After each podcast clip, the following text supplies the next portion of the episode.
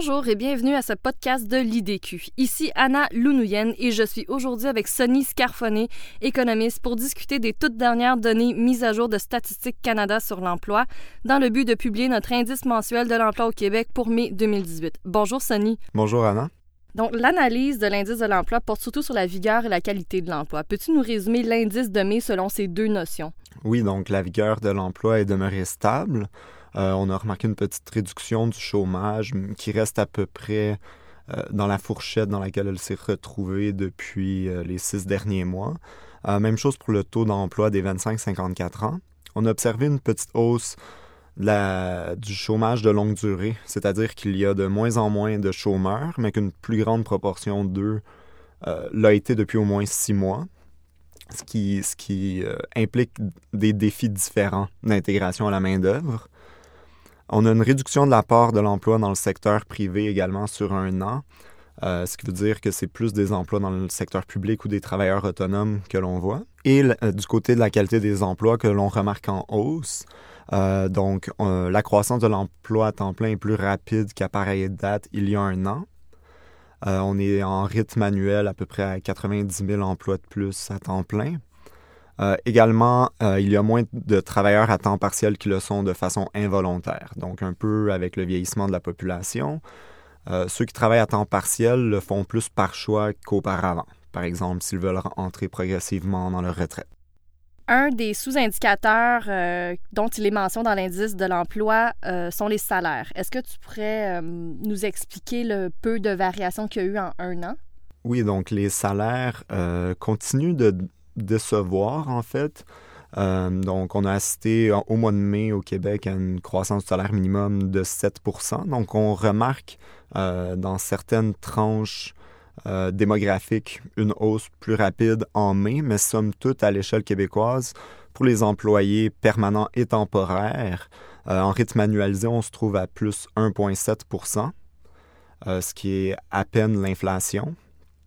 Euh, d'un autre côté, à l'échelle canadienne, euh, pour l'enquête sur la population active, ce mois-ci était le, mois le plus rapide euh, depuis avril 2009, alors qu'on remarquait une hausse de 3,9% Donc, il ne faut pas oublier là-dedans qu'il y a aussi l'Ontario qui a augmenté son salaire minimum de pratiquement 3 de l'heure en janvier. Donc, ils viennent un petit peu brouiller les cartes ici.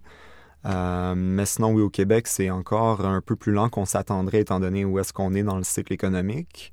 Et euh, surtout du fait qu'il y a à peu près 100 000 euh, postes vacants pour 240 000 chômeurs. Donc, c'est un écart assez faible historiquement. Donc, on s'attendrait à ce qu'il y ait éventuellement des pressions salariales. mais selon l'enquête de la population active, c'est pas ce mois-ci qu'on la voit. Euh, d'un autre côté, il y a l'autre enquête mensuelle euh, qui est toujours décalée de quelques mois de Statistique Canada également, euh, qui, elle, montre une accélération plus importante au Québec qu'ailleurs. Donc, il y a certains signaux contraires que l'on observe.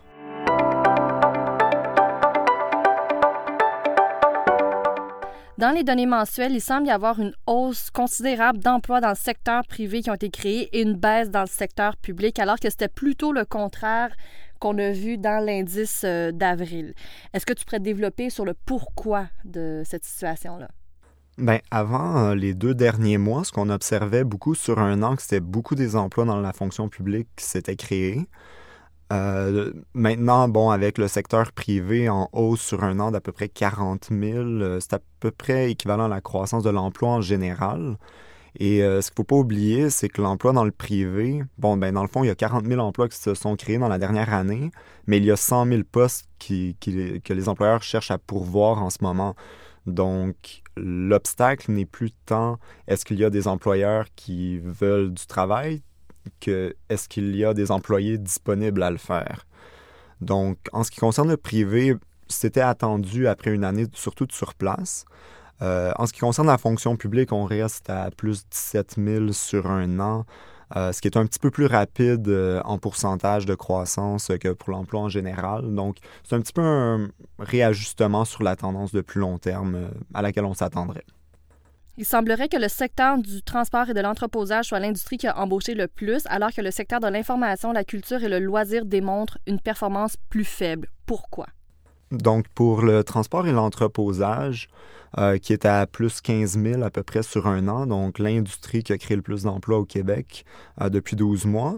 Euh, mais dans le fond, ça se reflète un peu par les nouvelles tendances en magasinage, par exemple, donc le commerce en ligne qui prend de plus en plus d'importance, malheureusement, Montréal n'a pas été retenu euh, parmi les 20 finalistes pour le deuxième siège social d'Amazon, mais on regarde les habitudes de consommation des Québécois, des Canadiens et des Américains, ça se tourne de plus en plus vers le en ligne. Donc, qui dit en ligne nécessite euh, une certaine logistique de distribution d'entreposage.